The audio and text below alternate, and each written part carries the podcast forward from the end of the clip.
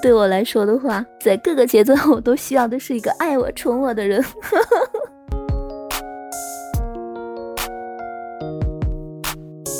那就是说，你本身需要的是爱情更多一点。对于经济方面来讲，并不是你所担忧的一种烦恼。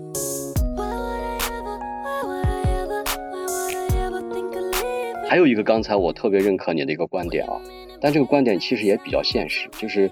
其实，在谈恋爱的时候呢，某些方面也是需要门当户对的。最好能找到一些跟自己条件相吻合的一些朋友，能这样去谈下去。因为如果两个彼此差距过大的话呢，可能在某种角度上来讲，他未来的这个成功的几率也会相对小一点。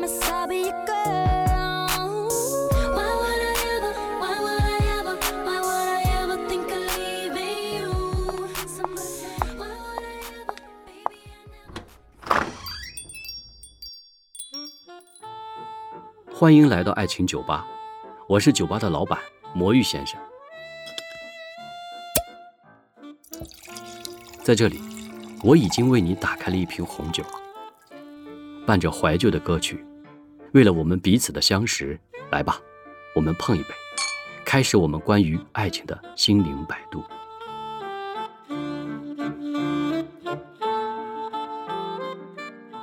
当然，另外呢，对于那种没有钱的男生来讲，他可能在这个感情方面来讲，也是需要量力而行，因为这不是他最佳的一个谈恋爱的一个状态，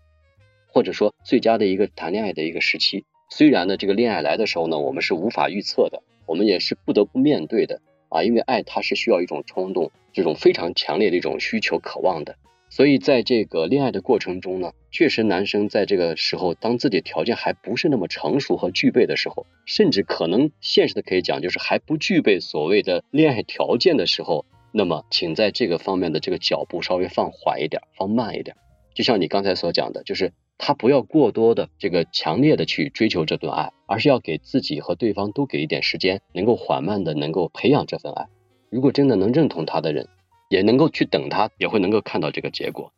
但是如果刚开始过于激进的话，可能未必能得到他想要的这段感情吧。是的，其实女生也需要有一个了解男生的过程。女生之所以会爱上一个男生，肯定是和这个男生他的内在有关的，而不是说完全是因为他的外表。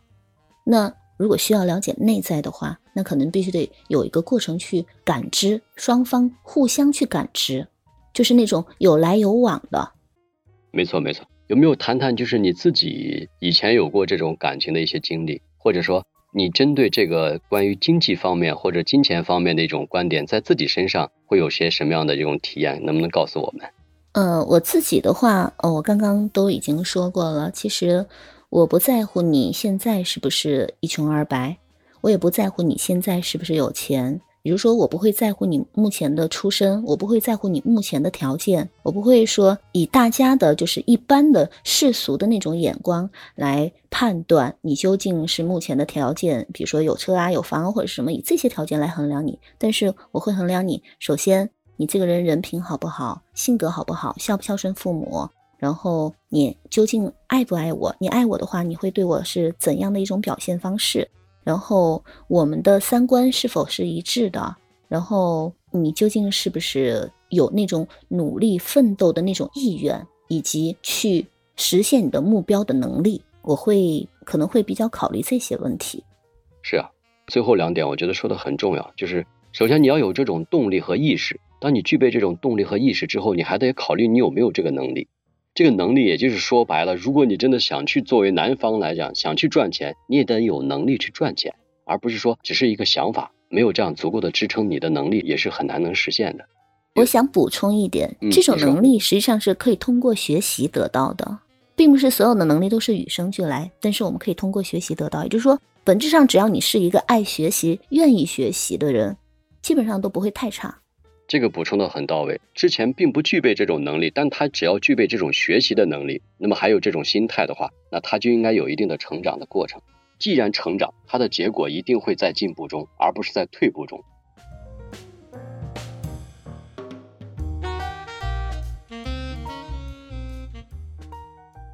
那么现在我们聊聊一个轻松的话题啊，就是如果说当我们的这个假设我们的条件具备的情况下，适合去恋爱的情况下，彼此在一起考虑最重要的问题是什么？就除了经济的问题以外，其他问题是什么呢？那我觉得可能就是双方的三观一致，然后就是双方要有共同的目标，然后双方必须得都能够尊重对方，然后认同对方，欣赏对方。容忍对方，也就是包容对方。我觉得这个都是双方的。是的，如果从你的角度来讲，我觉得你这个分析也是很理性的。从男方的考虑，可能更多的是希望给对方给一个好的生活；从女方考虑，我们也希望能够除了一个经济的条件的一个基础，如果有有保障，以及你自己有潜力去奋斗的这种基础之后，能够在这个三观以及彼此思想共鸣上啊，以及在有些事情的认知上。包括在世界观上都需要有一定的认同，可能才能会走得更远。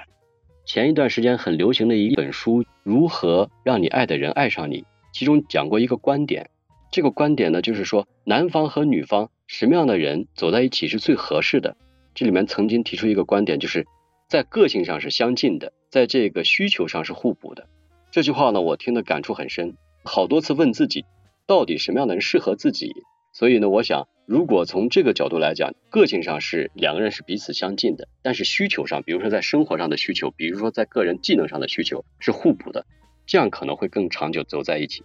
这也是在我们不再考虑金钱方面的前提下的情况，我们考虑更多的还是来自于这种性格方面和这种观念方面的这种共识，这个很重要。嗯，我倒是有另外的一种看法，我觉得就是。一段感情，假如没有其他的外在的那些原因来干扰的话，那他们走不走得下去，其实取决于他们双方能不能够满足对方的需求。就说，假如对方不能满足自己的需求，或者是自己不能满足对方的需求，那么这段感情估计可能最终的结局是不会是那么令人乐观的。那这种需求呢？实际上是包括了精神层面的需求，也包括了一些经济层面的需求，当然还有另外就是 sex 方面的需求。那这几个方面的需求，假如双方都能满足对方的话，那这种感情可能走下去会非常畅通。但是，假如有一点或者两点，甚至全部都不能满足对方的需求的话，那这段感情最终可能是只能画上句号的。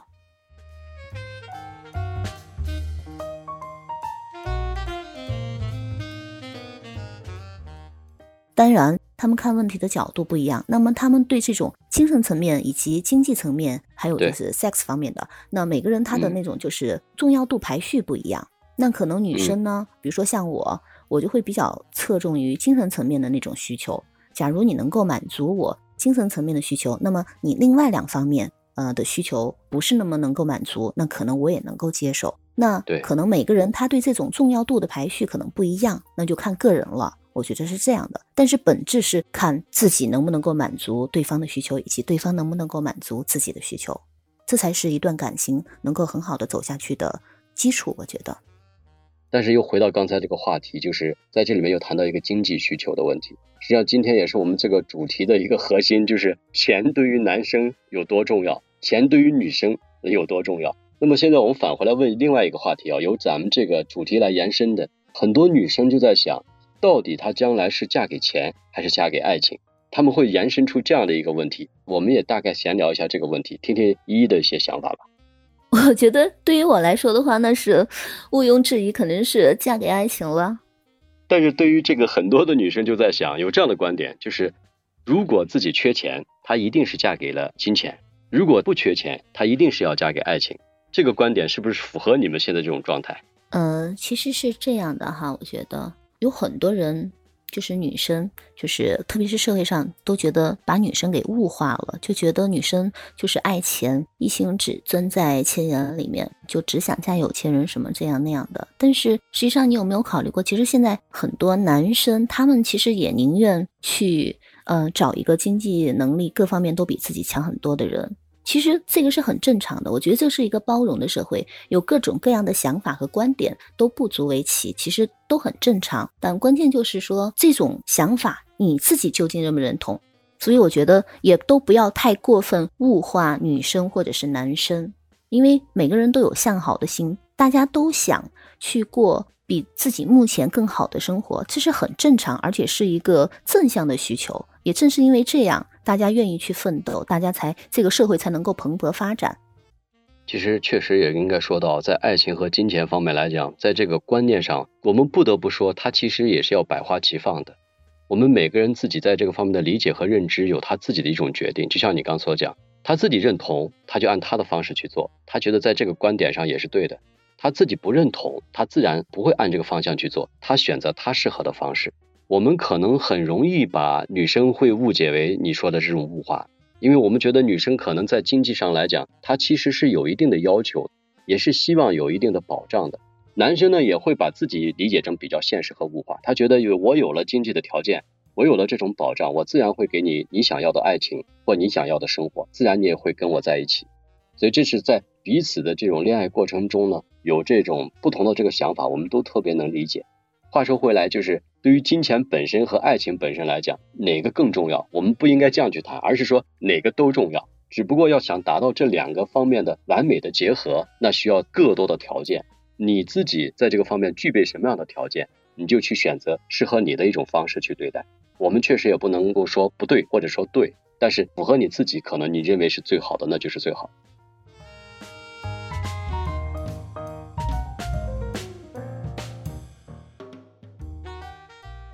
对，是这样的，我是这样认为的哈。就说，假如一个男孩他目前没有钱，那么他就应该去找那种更注重于精神层面的需求的，就是在他的重要度排序里面，把精神层面的需求更看重的那种女生。可能这种女生更容易接受他，因为这种女生会先看到他的其他的本质，看在他内在，而不是看他有没有钱。但是，假如他喜欢上的是一个本身就非常注重物质层面的这种女孩的话，当然，这种本身注重物质层面的这种需求的这种女孩，我们不能说她是对还是错，这个都是正常的。嗯嗯。但是，但是对于这种男孩的话，可能这种女孩就不是特别适合他，只能这样说。对。如果男生他选择，就像你说的，选择跟他精神层面上相吻合在一起的，在经济方面来讲能忽略一点的，那么这样可能走的会更长远，而且他们的这个价值观和他们的认知可能会更接近。但是如果找到一个可能人家对方。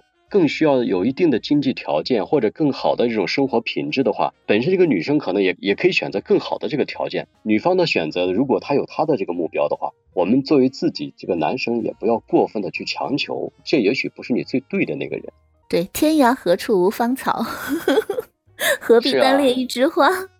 确实是，但是你要知道，真的在这个过程中，男生啊，要真的喜欢上一个女生，他真的不想在这个经济上太多的去产生这种烦恼，而这本身这个烦恼又是必然存在的。他多么想去好好的爱她，想去找到自己很喜欢的那个人，他真的也许很难割舍这段感情，但是又不得不割舍这段感情。这个就是你说的，要很理性的来看待这个感情或者对方适不适合你自己，这个最重要了。对，其实真的是这样的，就说，假如你目前这个阶段，因为其实人是分为人的发展，实际上是分为很多个阶段的。就说你目前这个阶段，可能你的经济条件不是说特别特别好，那么你要想在这个目前这个阶段去谈恋爱，但是你喜欢上的那种女生的话，你就需要去找那种不是特别特别侧重于经济条件呐、物物质层面这方面的那种需求的女生，那她的。重要度的排序必须得以精神层面的需求为主，那这样的话，两个人会更加 match 一点，会更加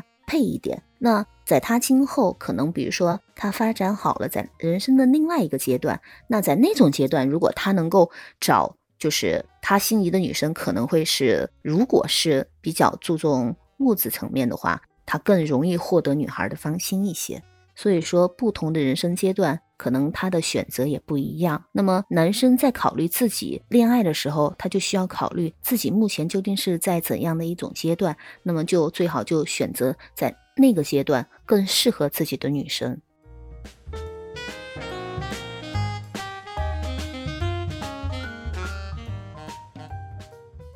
现在这个社会其实对男生是的压力真的是非常非常大的。我觉得女生不要把所有的压力全部放在男生身上，两个人可以一起去奋斗，一起奋斗，然后一起那种相濡以沫的日子，反而更值得他们今后去回忆。我们当然渴望这样的一种状态了。但是我发现啊，现在的这些年轻人，就是小姑娘们，她们现在这种思想，就像你现在这种状态，她是一个比较开放的。她希望在家庭中呢，能够担负起一定的责任，包括经济上的这种担当。女生也开始有这样的一种责任和勇气了。我会觉得，可能跟我们以前的那种恋爱的观念会有所不同。其实这一点在国外体现的反而更加明显。其实，在国外很多家庭都是女性是作为全职妇女在家里为家为家庭付出，因为那边孩子大家都生的比较多，呃，生几个孩子，那么所有的时间基本上就在照顾孩子上、照顾家庭上面了。女性就就很少有那种就是完全的工作机会。当然，那边的职业女性的发展也还是比较好。然后那边的呃女生的选择，可能是很多人也会选择，就是回归家庭去照顾家庭和孩子。但是这个是因为男方可能他具备那样的能力，他可以养家糊口。但是目前在国内来说的话，呃，一般都是其实都是双职工家庭。你要想完完全全的女生在家里做家庭主妇，确确实实男生的压力、经济压力会比较大的。因为现在在国内要养一个孩子，要把孩子教育成才的话，可能确实需要付出很多金钱的。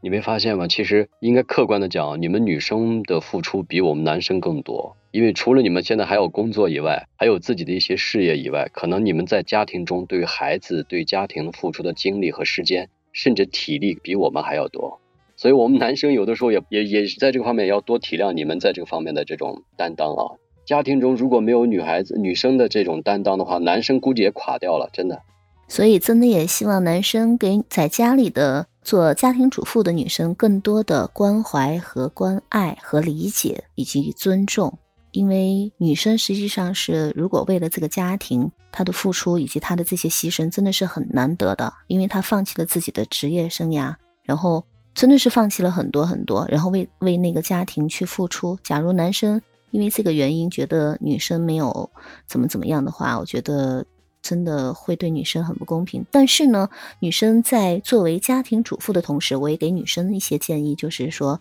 你也不要放弃自己，跟上这个时代的脚步，你必须需要跟这个社会。有一个比较紧密的链接，要随时能够提升自己，让自己不停的去保持学习状态。这样的话，两个人才会能够一直走下去。否则的话，男生会和你会觉得越来越远，因为你和他可以聊的共同的话题就越来越少了。你你可能就会和他每天的交流就只剩孩子呀，只剩家里的一点点这种交流，你就和他没有那种社会关系的那种链接了。所以我建议女生还是在放弃自己的职业生涯，全心回归家庭、照顾家庭的同时，也不要忘了提升自己，不要忘了去让自己变得更加优秀。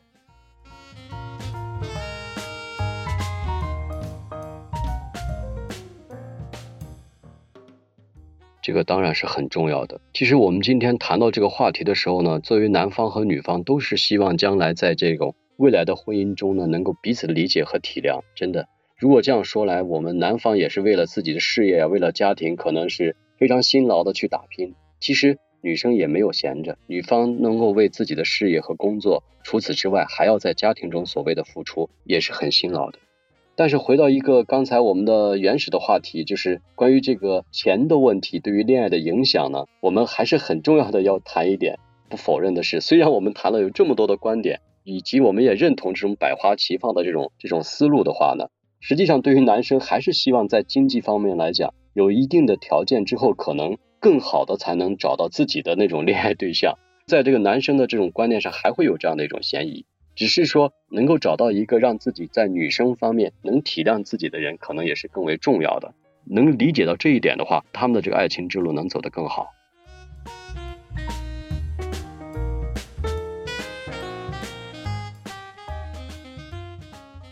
一，我们今天很愉快的完成了这次的这个交流，然后也给大家带来了一些很优质的一些建议，包括我自己呢也是受益匪浅。通过今天的这个交流之后，我会发现我在这种角度中也非常的清晰了你们女生的一些想法，但是不知道你们对我们的这个男生的想法呢，是不是也了解一些？不管怎么说呢，彼此的这种相互的交流呢，对于未来的这个爱情也好，未来的这个生活的家庭也好，都会起到非常重要的这个作用。实际上呢，我们无论是对于金钱如何去看待它的时候，我们在现在要符合自己的这种寻找的定位，以及符合自己的这个人，才会走得会更稳定一些。那么下面呢，我们也非常感谢呢依依能来到我们的爱情酒吧，让我们的依依给大家打一个招呼，我们结束今天的这个交流，下次准备见，好吧？依依，好的，好的，谢谢大家的收听，谢谢。好，非常感谢依依，谢谢。好的，谢谢大家，再见。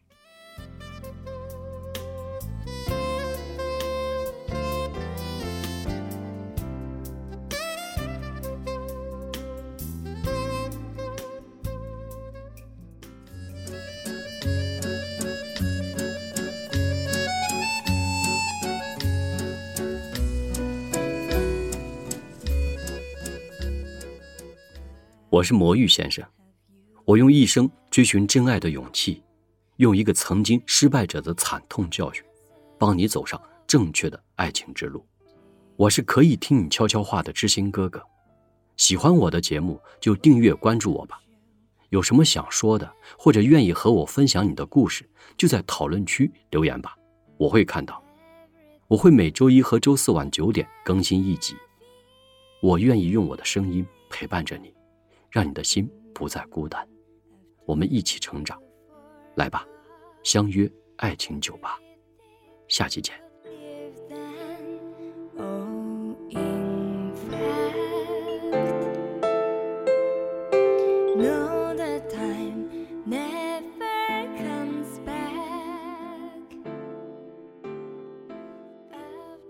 也希望大家有时间可以去听听我准备推出的一个新的专辑，叫做《一节解忧杂货铺》。谢谢。这个一节解忧杂货铺，给我们讲一下，你你在这个角度中是做的是一种治愈类的，还是一种杂谈类的呢？嗯，实际上我当时想做这个的初衷是基于，呃，想给这个城市孤独、寂寞、紧张、压力大的以及各种困扰中的人，给他们以心灵的抚慰，舒缓他们的情绪。然后为繁忙奔波、疲累的人们提供心理小憩的港湾以及治愈的温暖的，所以这个是所有的人都可以的，只要你有压力，只要你心情。不太好，只要你比较紧张，只要你比较疲惫，你都可以过来。那当然，我是通过比如说一些音乐啊，或者是讲述啊，或者是故事，或者是对话，或者是像刚才咱们这样的访谈这种类型，然后可以就很多很多话题，比如说情感呐、婚姻啊、家庭啊、事业啊，甚至生活琐事啊这些方面都可以进行交流，然后去触动大家的内心。那当然，话题也非常丰富，可以比如说从一本书啊、一首歌呀、一段旅行啊、一顿美食啊，这种各种角度都可以切入。